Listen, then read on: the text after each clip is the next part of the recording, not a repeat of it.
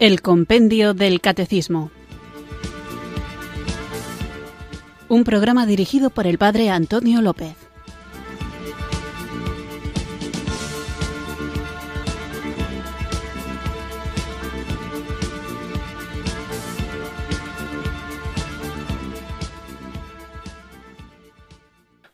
Buenas tardes, queridos oyentes de Radio María. Recibido un cariñoso saludo desde Irurzun, en Navarra, quienes sintonizáis una tarde más esta Radio de la Virgen, esta emisora que cambia vidas para acudir a la cita diaria con la formación católica gracias al compendio del catecismo, al libro del compendio del catecismo, del que este programa se hace eco y trata de profundizar en cada una de sus preguntas y respuestas. Estamos hablando en estos últimos días de la vida consagrada y no se trata únicamente, en hablar de ella, de conocer a nivel teórico lo que ésta significa, sino que quizá porque el Espíritu Santo es así de original y de sorprendente, alguien, escuchando lo que estaba diciendo a propósito de la consagración o de los votos, se pueda haber planteado el llamado, la llamada que Dios le hace a, a lo mejor consagrarse. Y es que el discernimiento vocacional que todos debemos hacer todos hemos hecho, es uno de los discernimientos más importantes y más exigentes, pues en él se toman decisiones que marcan la vida de una manera definitiva. Por eso, discernir la vocación pide un cuidado especial en las actitudes con que se hace este discernimiento y cómo se procede en él. Tanto la persona que ha de tomar la decisión como en el caso de la vocación al ministerio presbiteral o a la vida religiosa por parte del director espiritual o de la iglesia, que en definitiva es quien confirma dicha decisión. Digo esto porque uno, por decirlo de alguna manera, no tiene derecho a hacerse sacerdote o a hacerse religioso o consagrado, sino que es la iglesia la que discierne estas vocaciones. A veces se habla, sobre todo, y no quiero entrar en este tema ahora, del sacerdocio de la mujer, o de yo por qué no puedo ser cura si tengo tal problema, o por qué una persona con tendencia a la homosexualidad no puede ser sacerdote, o por qué ciertos problemas de tipo psicológico te impiden ser religioso, consagrado, y uno como que a veces escucha ideas de quienes se sienten indignados porque no les dejan consagrarse a Dios. Bien, vuelvo a repetir, el discernimiento vocacional tiene que hacerlo la Iglesia. Tú sientes la llamada del Señor, pero la Iglesia es quien ratifica la veracidad, la autenticidad de esa llamada. Ayuda a un buen discernimiento hacerse la pregunta, que es tengo vocación de tal o cual cosa, lo más adecuado no sería decir tengo vocación, sino siento que Dios me llama a tal o cual cosa, porque no soy yo el que tengo la vocación, y el peligro es que mi supuesta vocación sea un antojo, una huida, una obcecación. También me he encontrado con varias personas que quizá en un tono de broma, cuando tienen problemas económicos o discuten en su trabajo, dicen, oye, pues a lo mejor me voy de misiones. Eso no es tener vocación, eso es querer huir haciendo algo bueno de un problema. Pero claro, si eso bueno no te lo está pidiendo Dios, no solamente no vas a huir de tu problema, sino que vas a tener un problema mayor. La auténtica vocación es un don que se recibe y se acoge. A veces teniendo que hacer renuncias dolorosas y muchas veces de manera muy sorprendente. Pero no olvidéis que Jesús dice, no me habéis elegido vosotros a mí, sino que he sido yo quien os he elegido a vosotros. Esto lo dice Jesús en el Evangelio de San Juan capítulo 15 versículo 16. San Ignacio de Loyola, cuando habla del discernimiento en sus ejercicios espirituales, dice, Pedid a Dios nuestro Señor quiera mover mi voluntad y poner mi ánima lo que yo debo hacer acerca de la cosa propósita, que más su alabanza y gloria sea. discurriendo bien y fielmente con mi entendimiento y eligiendo conforme su santísima y beneplácita voluntad. Por lo tanto, el discernimiento vocacional es la atención a las mociones, a los movimientos que el Espíritu Santo suscita en nuestro interior y también da las razones. Cada caso, cada llamada, cada vocación es única, pero digamos que sí que hay algunas indicaciones que podríamos generalizar. En cuanto a las mociones del Espíritu Santo, pueden ser muy diversas, pero hay como tres que siempre acompañan una llamada vocacional. La primera es la alegría. La llamada del Señor suscita alegría, incluso cuando responder a esta llamada del Señor nos pide renuncias y sacrificios. Un ejemplo de una vocación no suscitada por el Espíritu Santo, no suscitada por Dios mismo, es, por poner un ejemplo que todos vais a conocer, la llamada, entre comillas, de Martín Lutero, quien no se hizo sacerdote agustino en concreto por la alegría de sentirse llamado por el Señor, sino por el miedo a ser alcanzado por un rayo y a una promesa que en un momento de estrés hizo y que ciertamente no debía haber hecho, porque uno no promete al Señor consagrarse enteramente a Él como una especie de chantaje para que no me pase nada, o si mi madre que está enferma se sana, entonces me meteré sacerdote. Esa no es la forma adecuada de consagrarse al Señor. O como me han decepcionado los hombres que son todos iguales y buscan lo mismo y nadie me da el amor que necesito porque me siento defraudado en mis relaciones afectivas, pues entonces me meto monja. Esa no es una adecuada forma de hacer un discernimiento vocacional. Y desde luego, como no encuentro trabajo y los curas viven muy bien, me voy a meter sacerdote. Esa no es una forma de hacer un discernimiento vocacional.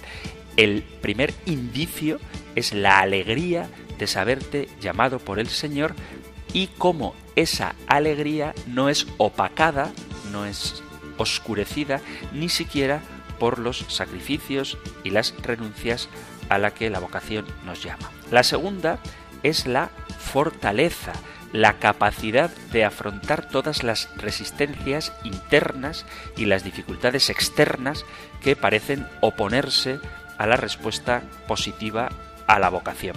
Y la tercera es la disponibilidad. Cuando se siente en el corazón la llamada del Señor, no importa mucho dónde te llame el Señor, con tal de seguirle a Él, porque el sí que le das no está condicionado. También hay que tener en cuenta, por supuesto, las características y las capacidades personales de quienes han sido llamados a la vocación. Si se sienten, si se sienten, no, no si se sienten, sino si son idóneos. Y esta idoneidad la discierne la Iglesia o el maestro de novicios o el superior o la comunidad. Por eso en el seminario, dentro de los pasos que se dan para acceder al sacerdocio, hay uno muy bonito que es el rito de admisión, donde la Iglesia de alguna manera reconoce la autenticidad de tu vocación sin que eso obste que con el paso del tiempo luego uno pueda dejar el seminario, sin traicionar por ello al Señor.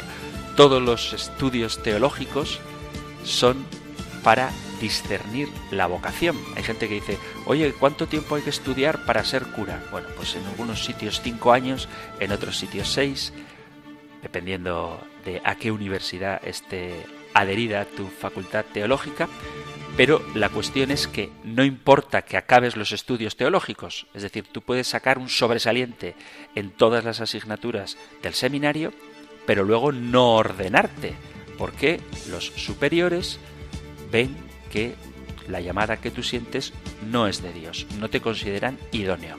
Y tú puedes aprobar con un cinquito raspado todas las asignaturas, incluso teniendo que hacer recuperación de alguna de ellas, pero la Iglesia discernir que efectivamente tienes auténtica vocación. Es el caso, por ejemplo, del famosísimo cura de Ars.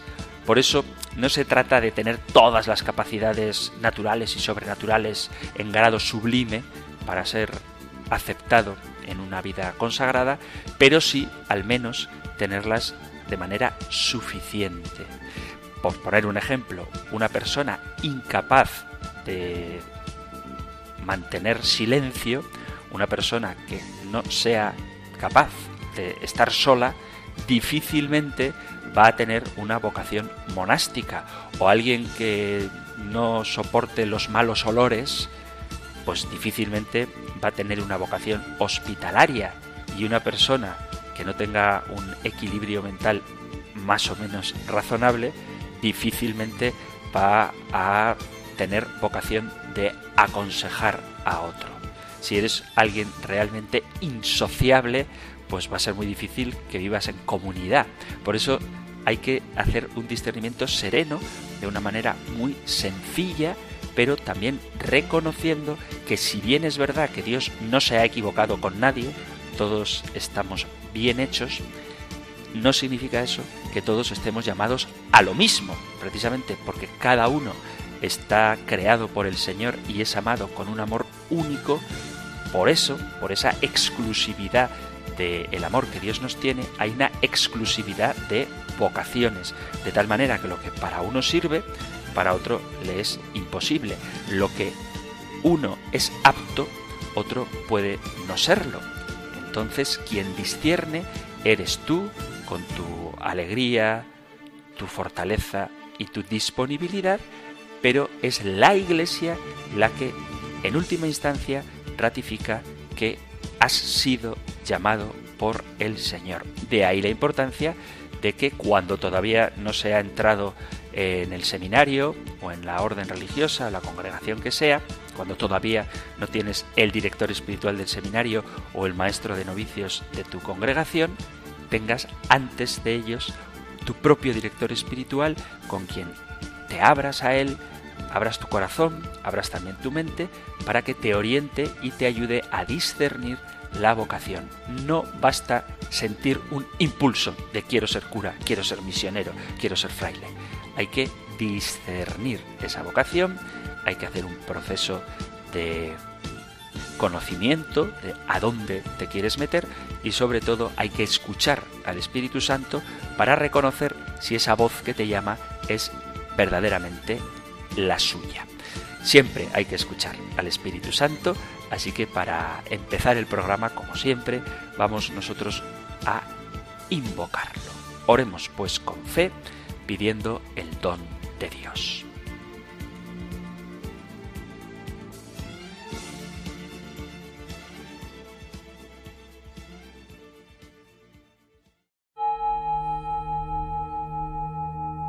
Ven Espíritu, ven Espíritu, ven Espíritu.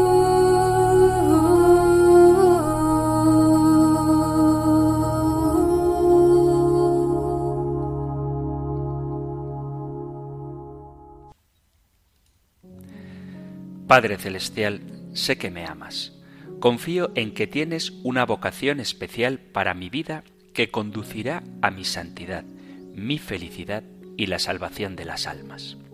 Enséñame cómo hablar contigo y escucharte, para que en el silencio de la oración puedas abrir mi corazón para conocer y seguir ese plan.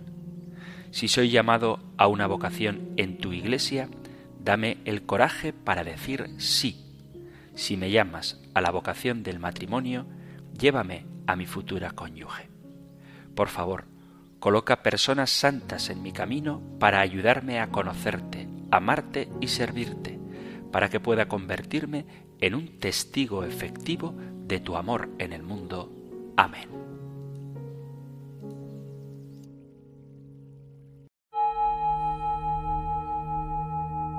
Ven Espíritu, ven Espíritu, Ven Espíritu.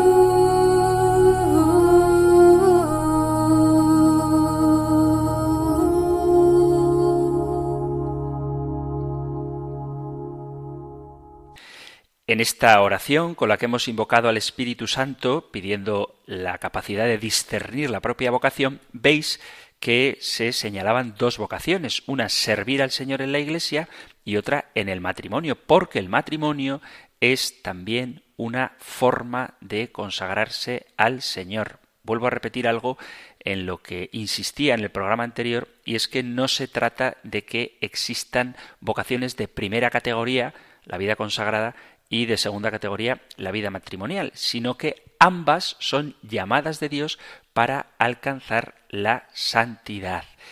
Vamos a continuar hablando de la vida religiosa, siguiendo el guion precioso y tan pedagógico que nos ofrece el compendio del catecismo. Lo que trataremos hoy lo encontráis en el Catecismo Mayor en los puntos 931 al 933 y en el 945 nosotros escuchamos ahora la pregunta 193 del compendio del catecismo. Número 193. ¿Qué aporta la vida consagrada a la misión de la Iglesia? La vida consagrada participa en la misión de la Iglesia mediante la plena entrega a Cristo y a los hermanos, dando testimonio de la esperanza del reino de los cielos.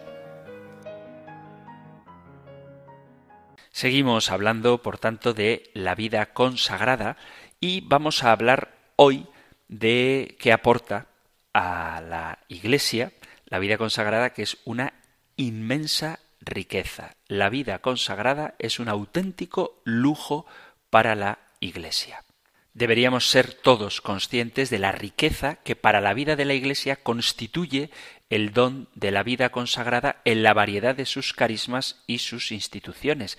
Debemos dar gracias a Dios por las órdenes e institutos que se dedican a la contemplación, a las obras de apostolado, a las obras de caridad, por las sociedades de vida apostólica, por los institutos seculares y por todos los grupos de consagrados, como también por todos aquellos que en el secreto de su corazón se entregan a Dios con una especial consagración. La presencia de la vida consagrada es universal y el carácter evangélico de su testimonio muestra con toda evidencia que no se trata de una realidad aislada, sino que abarca a toda la Iglesia. En realidad, la vida consagrada está en el mismo corazón de la Iglesia como elemento decisivo para su misión, ya que nos indica cuál es la naturaleza íntima de toda vocación cristiana y la aspiración de toda la Iglesia, esposa, hacia la unión con el único esposo que es Cristo. La vida consagrada no solamente ha desempeñado en la historia pasada un papel imprescindible de apoyo y ayuda a la Iglesia, sino que todavía hoy es un don precioso para el presente y el futuro del reino de Dios, porque pertenece íntimamente a su vida, a su santidad y a su misión. La función como signo que el Concilio Vaticano II reconoce a la vida consagrada se manifiesta en que este tipo de consagración a Dios es un testimonio profético de cómo Dios es lo más importante y de cómo han de vivirse de manera radical los valores evangélicos. Por esta primacía de Dios no se puede anteponer nada al amor personal por Cristo y por los pobres en quienes Él vive. Un testimonio, ante todo, de esta afirmación de que Dios es lo más importante y los bienes futuros son los únicos que valen la pena, se expresa en el seguimiento a Cristo pobre, casto y obediente, cuando esta gente consagrada se entrega totalmente a la gloria de Dios Padre y al amor de los hermanos. Quizá hoy, más que nunca, resulte provocativa, incluso para algunos ofensiva, la castidad, porque vivimos en un mundo hedonista, donde el placer está por encima de todo, y que a veces pretende deslindar, desligar la sexualidad de cualquier norma objetiva, reduciéndola a veces a un mero juego o objeto de consumo, y a esto ayudan mucho los medios de comunicación social, el darle rienda suelta a los instintos y ante este desafío que se presenta a la Iglesia, la vida consagrada responde con la práctica gozosa de la castidad perfecta como testimonio del amor de Dios dentro de la fragilidad de la condición humana. La persona consagrada manifiesta que lo que muchos creen que es imposible es posible y lo que para muchos sería un tormento porque no conocen al Señor, verdaderamente se convierte en algo liberador con la gracia de Jesucristo. En Cristo es posible amar a Dios con todo el corazón, con todas las almas, con todas las fuerzas, poniéndolo por encima de cualquier otro amor y de este modo amar con absoluta libertad en Cristo a todas las criaturas. Otra provocación, de la que ya hablábamos en el programa anterior detenidamente, es la pobreza. ¿Por qué? Porque vivimos en un mundo materialista, ávido de poseer, que se desentiende, eso que tantas veces el Papa Francisco dice, el descarte, la cultura del del descarte, un mundo que se desentiende de los sufrimientos de los más pobres, de los más débiles y que tiene desconsideración por los recursos de la naturaleza, porque la explotan. La respuesta de la vida consagrada en la profesión del voto de pobreza, cuando se vive, está acompañado siempre por un compromiso activo en la promoción de la solidaridad y de la caridad. El primer significado de la pobreza es dar testimonio de Dios como la verdadera riqueza del corazón humano. Y luego hay otro desafío, otro reto, que es la obediencia. Esta provocación que la vida consagrada le hace al mundo viene de aquellas concepciones de la libertad que prescinden de su relación con la verdad y con la moral, como si la libertad estuviera por encima de todo, cuando lo que está por encima de todo es el bien. Una respuesta eficaz a esta situación es la vivencia de la obediencia propia de la vida consagrada y que hace presente de un modo vivo la obediencia de Cristo al Padre, precisamente basándose en este misterio, testimoniando que no hay contradicción entre obediencia y libertad. La actitud de Jesucristo, el Hijo, desvela el misterio de la libertad humana como camino de obediencia a la voluntad del Padre y el misterio de la obediencia como un camino para lograr la verdadera libertad. Este testimonio de la vida consagrada tiene un significado particular en la vida religiosa porque viven en comunidad, la vida fraterna es el lugar privilegiado donde discernir y acoger la voluntad de Dios y caminar juntos en unión de espíritu y de corazón. La obediencia vivificada por la caridad une a los miembros de un instituto, de un instituto religioso, en un mismo testimonio y en una misma misión, respetando la propia individualidad y la multitud de dones que cada uno posee. Por eso la vida consagrada es hoy un desafío para nuestro mundo como siempre ha sido. Un testimonio de lo que esperamos vivir en el cielo, en la comunión con Dios, en la comunión con los hermanos y en el desprendimiento de las cosas de esta vida para gozar de las cosas eternas. Acordaos de que dice Jesús que en el cielo no habrá esposos ni esposas, sino que seremos como ángeles. Y eso es lo que de alguna manera ya en la tierra viven los consagrados. Cuando tiene esa polémica con los saduceos, ponen el caso hipotético, no real, pero le ponen a Jesús esta pega de que Moisés manda que si alguien muere sin tener hijos, su hermano se casará con la mujer de aquel para dar descendencia a su hermano. El primero se casó, murió sin dejar descendencia, dejó su mujer a su hermano, Sucedió lo mismo con el segundo y con el tercero hasta los siete. Después de todos murió la mujer. En la resurrección, pues, le preguntan los saduceos a Jesús de cuál de los siete será mujer, porque todos la tuvieron. Jesús les respondió estáis en un error por no entender las escrituras ni el poder de Dios, pues en la resurrección ni ellos tomarán mujer, ni ellas marido, sino que serán como ángeles del cielo. Bueno, pues cuando la gente del mundo del mundo alejado de la Iglesia no comprende los votos de castidad, pobreza y obediencia, habría que decirles esto. No entendéis las escrituras ni el poder de Dios. Cuando uno se fía del poder de Dios es cuando abraza, con este sentido escatológico definitivo, como esta anticipación del cielo, la vida religiosa.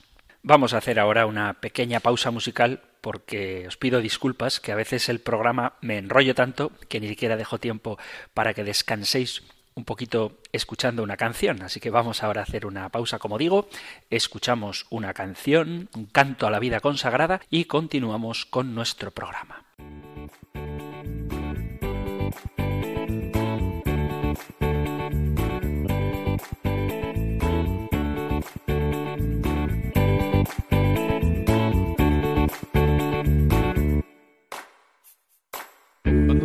En el vientre de mi madre, desde allí tu llamado recibí.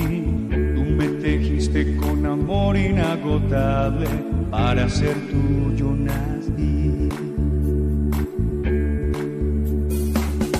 Mi camino se cruzó con el tuyo y seguirte un día decidí.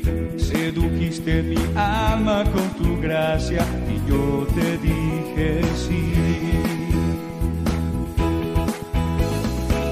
Quiero llevar tu fuego al mundo entero, que todos ardan en tu amor eterno, contagiar de alegría al afligido, levantar gozo al caído, recordando siempre que dijiste, mí nada podéis hacer.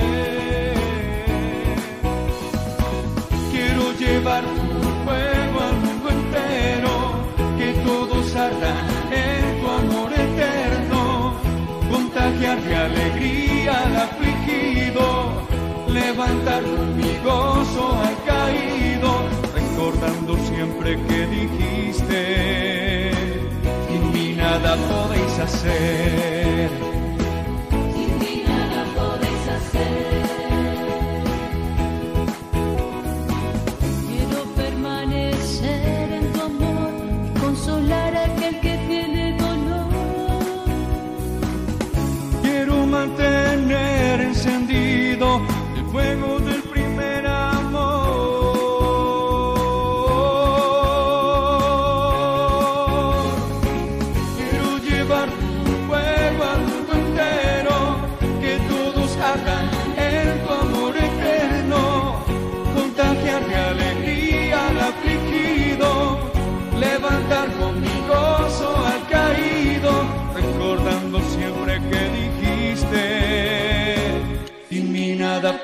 hacer.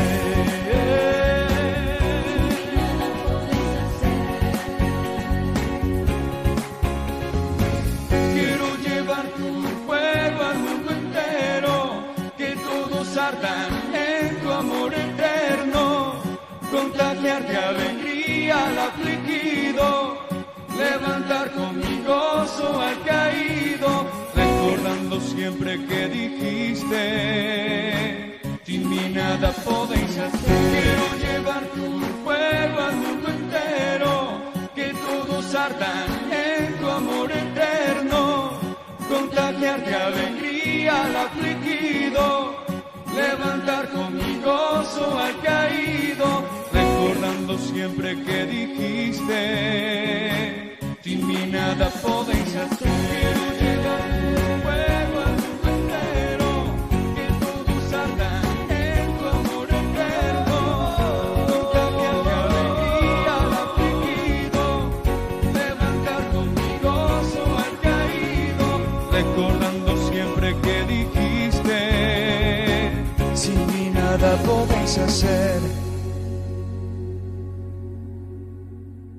Estás en Radio María escuchando el Compendio del Catecismo, nuestro espacio diario de formación católica, aquí en la emisora de la Virgen, en Radio María, esta radio que cambia vidas y Hoy estamos tratando la pregunta 193, ¿qué aporta la vida consagrada a la misión de la Iglesia?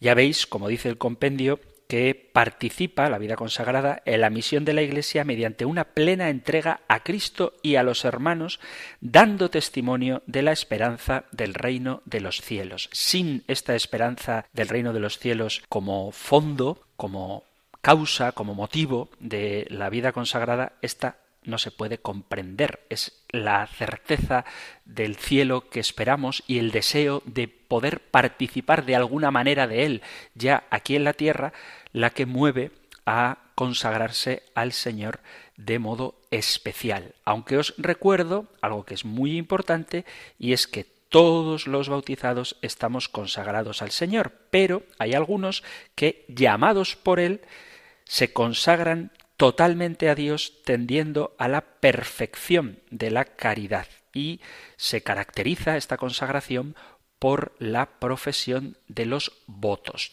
Todos los bautizados estamos llamados a seguir a Cristo. Por este sacramento, por el sacramento del bautismo, hemos sido todos hechos hijos de Dios, hermanos de Jesucristo y templos vivos del Espíritu Santo. Por lo tanto, si eres católico y quieres ser fiel y coherente con tu bautismo, no puedes vivir de la misma manera que las personas no bautizadas. Decía, cuando hablábamos de los laicos, os lanzaba la pregunta de en qué se diferencia tu vida de la vida de los que no son bautizados o de los que, tristemente, siendo bautizados, no viven su fe. Bueno, pues la gran diferencia entre el cristiano que quiere vivir su fe y el no bautizado o el cristiano que es indiferente hacia Jesucristo es que la vida del cristiano comprometido está orientada a imitar a Cristo y esta es la tarea fundamental de tu vida como bautizado, imitar a Cristo, todos los bautizados. Sin embargo, hay personas que han recibido de parte de Dios una invitación especial y se proponen seguir aún más de cerca a Jesucristo. Quien ha recibido esta llamada, esta vocación, se entrega a Dios, a quien aman por encima de todo, y dan su vida para que todo cuanto son y todo cuanto tienen esté al servicio del reino de Dios. Y esto es lo que en la Iglesia se conoce como especial consagración o los diversos modos de vida consagrada. Ya hemos hablado de que quienes responden libremente a esta llamada que Dios les hace a la vida consagrada viven los consejos evangélicos por amor al reino de los cielos. Estos consejos evangélicos son la pobreza, la castidad y la obediencia. Y se llama consejos evangélicos porque fueron predicados y vividos por Cristo en el Evangelio. Son, como digo, una invitación para seguir más de cerca el camino que el propio Cristo recorrió en su vida terrena. Es cierto que todos los católicos estamos llamados a vivir estos tres consejos, porque todos estamos llamados a vivir el Evangelio, pero los consagrados lo hacen de una manera radical y absoluta. Es decir, todos estamos llamados a obedecer, pues en primer lugar, a nuestra Santa Madre, la Iglesia, y luego tenemos que obedecer también a las autoridades legítimas. Ya hablaremos de ello.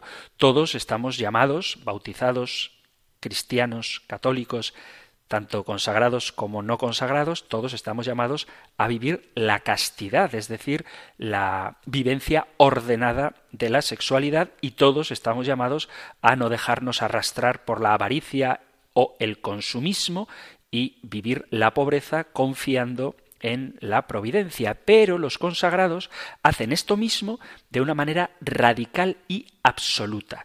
Para las personas consagradas, vivir la pobreza, la castidad y la obediencia es la manera íntima, más radical y absoluta de vivir esa consagración a Dios. La pobreza es el desprendimiento de todo lo creado para utilizar los bienes materiales de forma que puedan dar mayor gloria a Dios. La castidad es hacer que toda la integridad de la persona, inteligencia, voluntad, afectos e incluso el cuerpo estén dominados por uno mismo, puestos al servicio de Dios, y la obediencia es el sometimiento de la propia voluntad a la voluntad de Dios que se entiende que se manifiesta a través de los superiores legítimos a quienes se considera representantes de Cristo. Las personas consagradas a Dios pueden vivir, esta es la riqueza del Espíritu Santo, pueden vivir de formas muy variadas. A lo largo de la historia de la Iglesia, desde las primeras comunidades cristianas hasta nuestros días, la vida consagrada ha asumido una gran diversidad. Están los que se dedican a la oración y la contemplación en un lugar apartado de la civilización y están también quienes inmersos en el mundo viven su consagración entre las más diversas actividades de la vida diaria. Se podría agrupar la vida consagrada en cinco divisiones que vamos a ver despacito. Bueno, lo que nos dé tiempo. Sería la vida eremítica, las vírgenes consagradas, los institutos de vida religiosa, los institutos seculares y las sociedades de vida apostólica. Vamos a ver, intentaré que nos dé tiempo, la diferencia que hay y en qué consiste cada uno de estos diferentes modos de vida consagrada. En primer lugar, tenemos la vida eremítica. Los eremitas, también llamados anacoretas, son personas que se consagran a Dios mediante los votos de pobreza, castidad y obediencia, pero con un estilo de vida muy peculiar, porque viven apartados completamente del mundo en el silencio y la soledad. Normalmente habitan en lo que se llama una ermita, por eso son eremitas o también ermitaños. Dedican su vida a la oración asidua y a la penitencia y buscan de esta manera ser una constante alabanza a Dios y una intercesión por el mundo, por la salvación del mundo.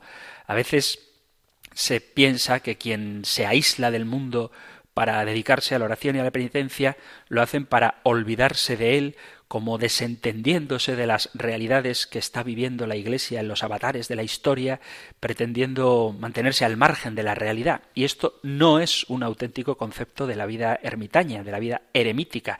La vida eremítica lo que hace es meterse en el corazón del mundo para alabar a Dios y con su oración y penitencia interceder por la Iglesia.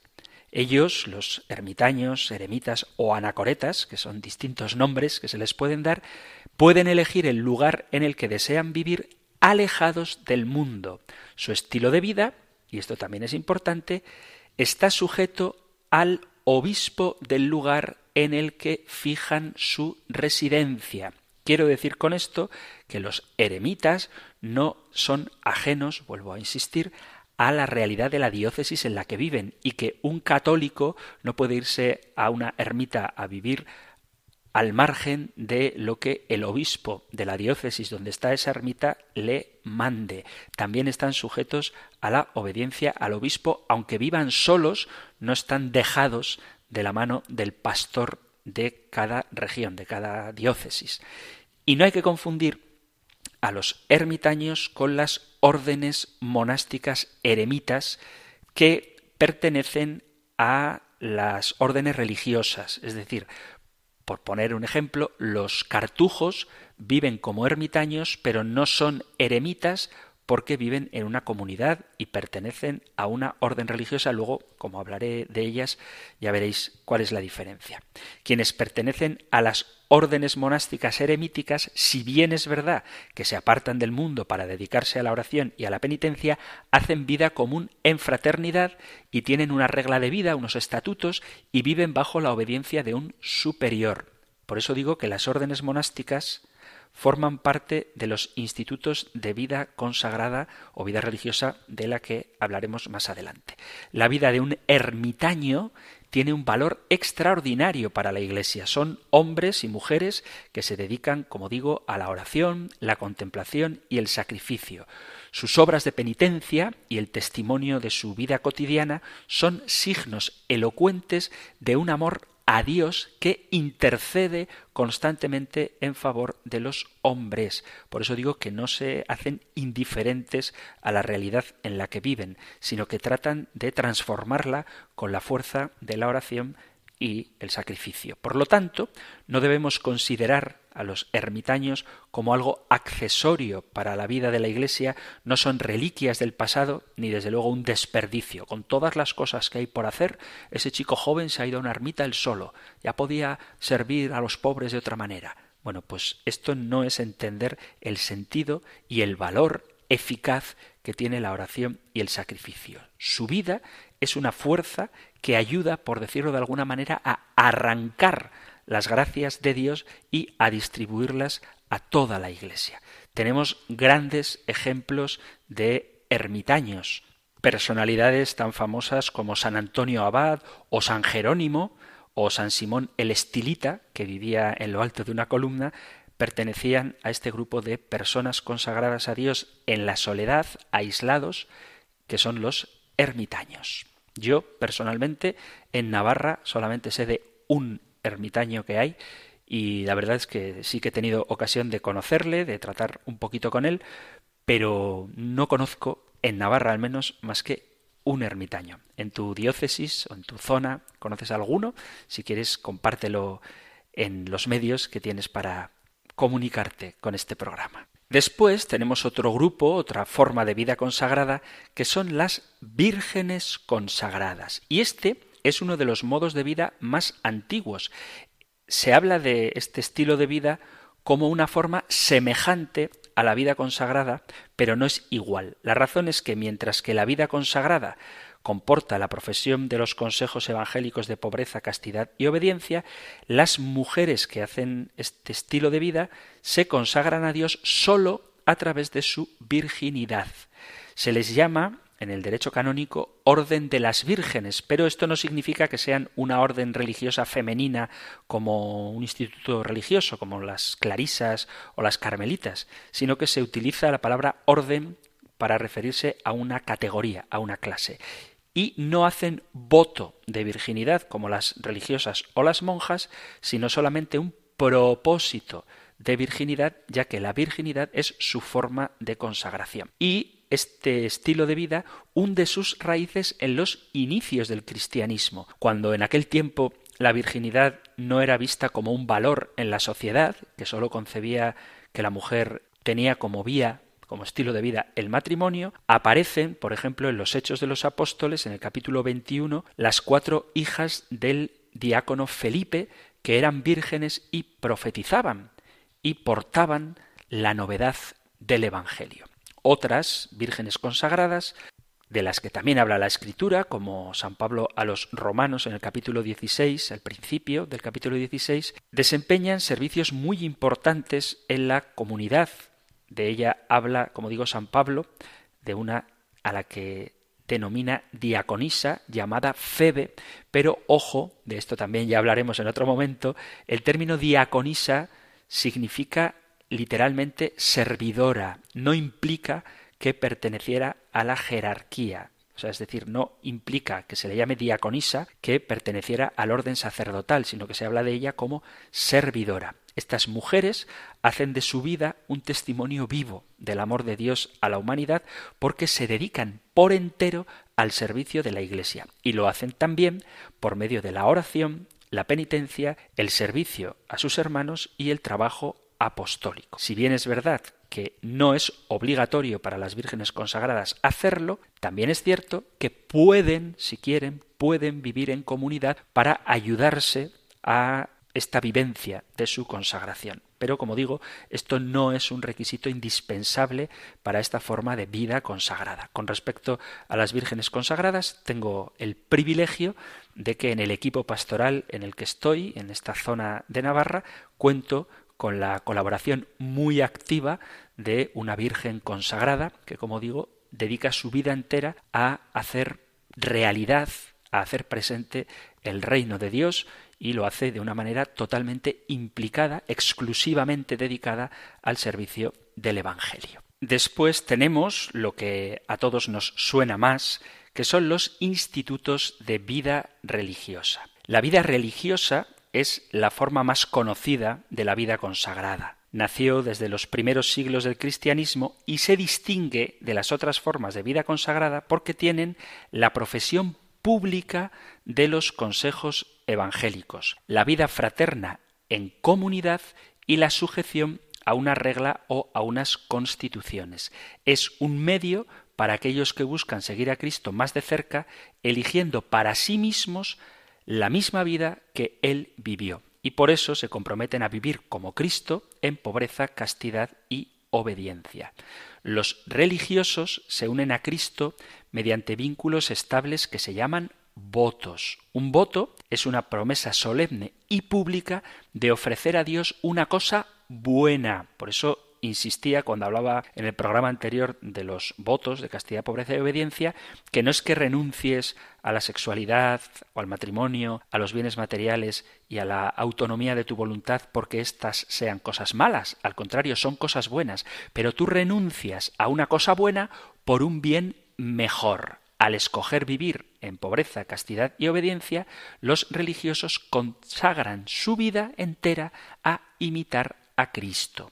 Vuelvo a repetir, mediante la pobreza ponen su vida en manos de Dios Padre, imitando a Cristo pobre, someten su libertad a Dios en la figura de un superior mediante el voto de obediencia y así imitan a Cristo obediente y renuncian al matrimonio mediante el voto de castidad y así imitan a Cristo casto. Todos los institutos religiosos tienen la vida fraterna en comunidad como un requisito propio de su estilo de vida y así manifiestan el amor de Jesucristo a todos los hombres. Los religiosos buscan hacer juntos las principales actividades como la oración, el apostolado, las comidas, los tiempos de recreo y de descanso. Y además son guiados por unas constituciones o unas reglas inspiradas por Dios a su fundador, que establecen su forma particular de vida. Estas constituciones son un auténtico patrimonio espiritual de la Iglesia. Manifiestan de modo admirable la riqueza creativa del Espíritu Santo que ha sabido dar a su Iglesia a lo largo del tiempo formas siempre nuevas y admirables de santidad.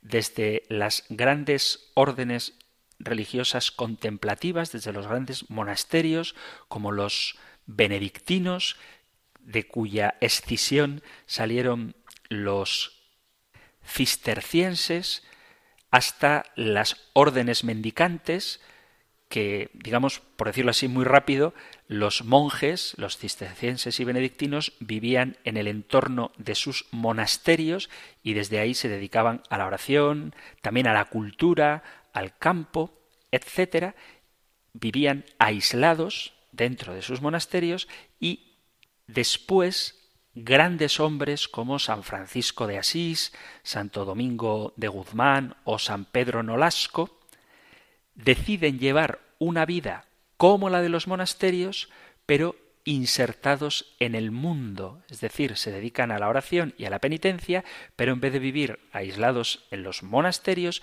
viven en los conventos que están en el corazón del pueblo y se dedican a la predicación, al testimonio, a la asistencia a los más pobres, a recoger limosna y de ahí que se reconozcan como órdenes mendicantes.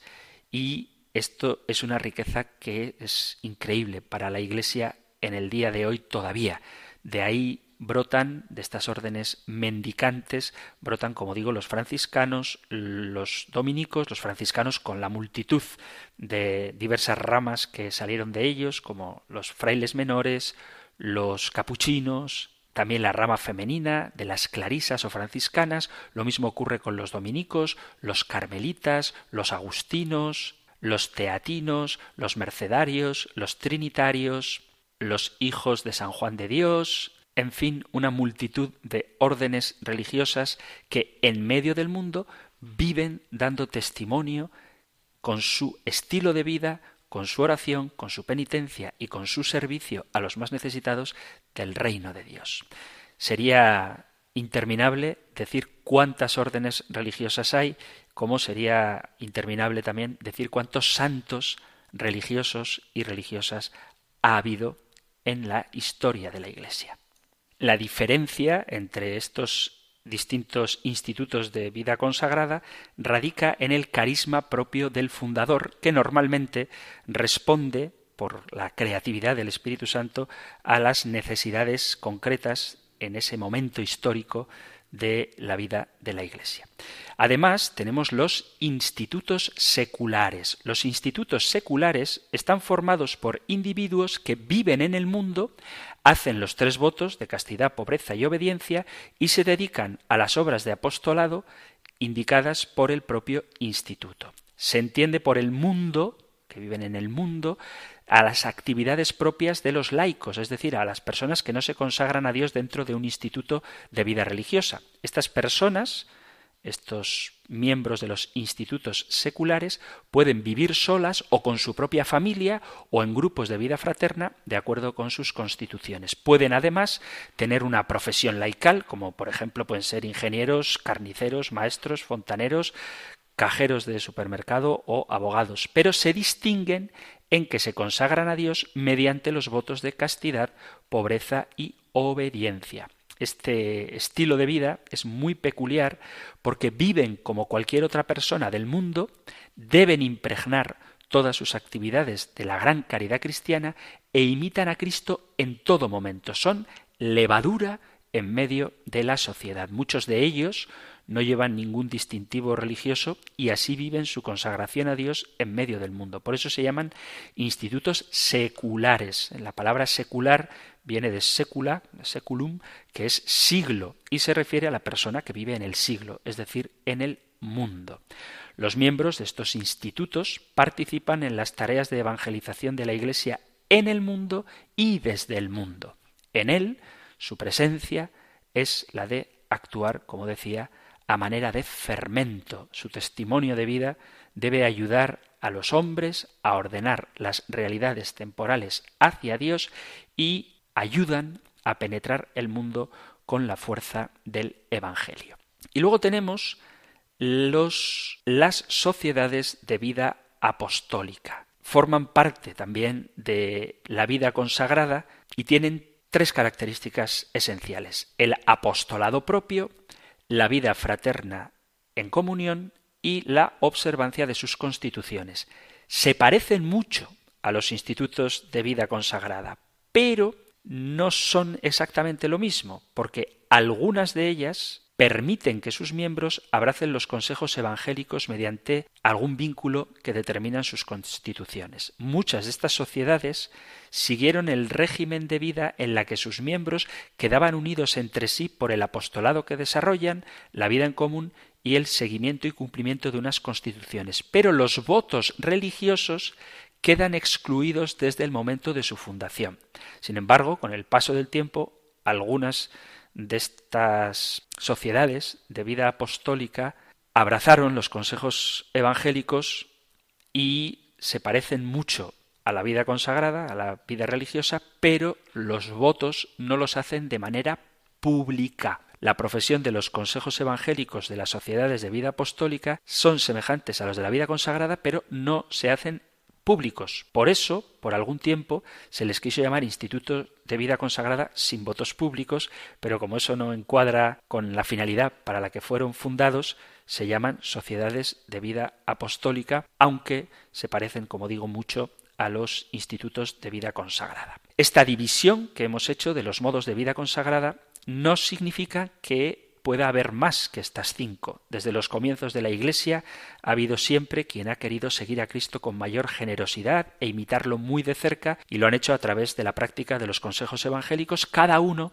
según su específica vocación. Muchos, por inspiración del Espíritu Santo, vivieron en la soledad, otros fundaron familias religiosas que la Iglesia, la Iglesia reconoce y aprueba, y este mismo espíritu podría en un futuro suscitar nuevas formas de consagración. No sé si conocéis o conocíais estos modos de vida consagrada, si sabíais de la riqueza que reside en la vida consagrada y si conocéis personas, miembros de estos distintos modos de consagrarse al Señor. Si os apetece, pues ya sabéis que podéis compartirlo. Y con esta explicación de los cinco modos actuales, sin que esto sea obstáculo para que el Espíritu Santo pueda inspirar nuevas formas de consagración, digo, pues con esta explicación hemos llegado al final del programa de hoy.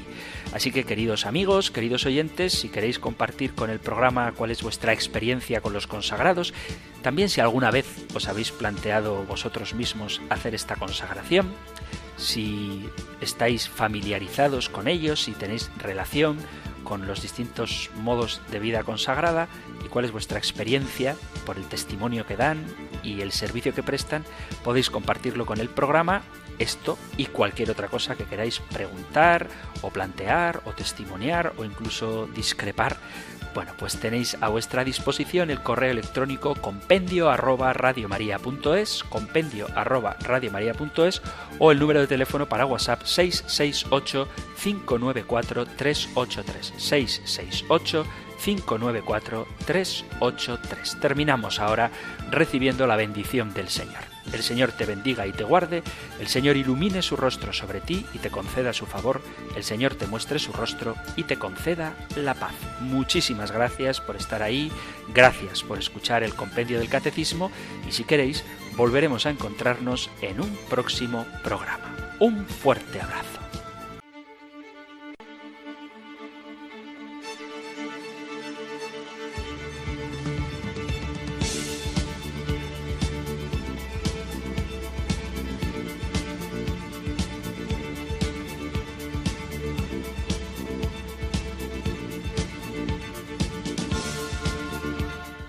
El Compendio del Catecismo. Un programa dirigido por el Padre Antonio López.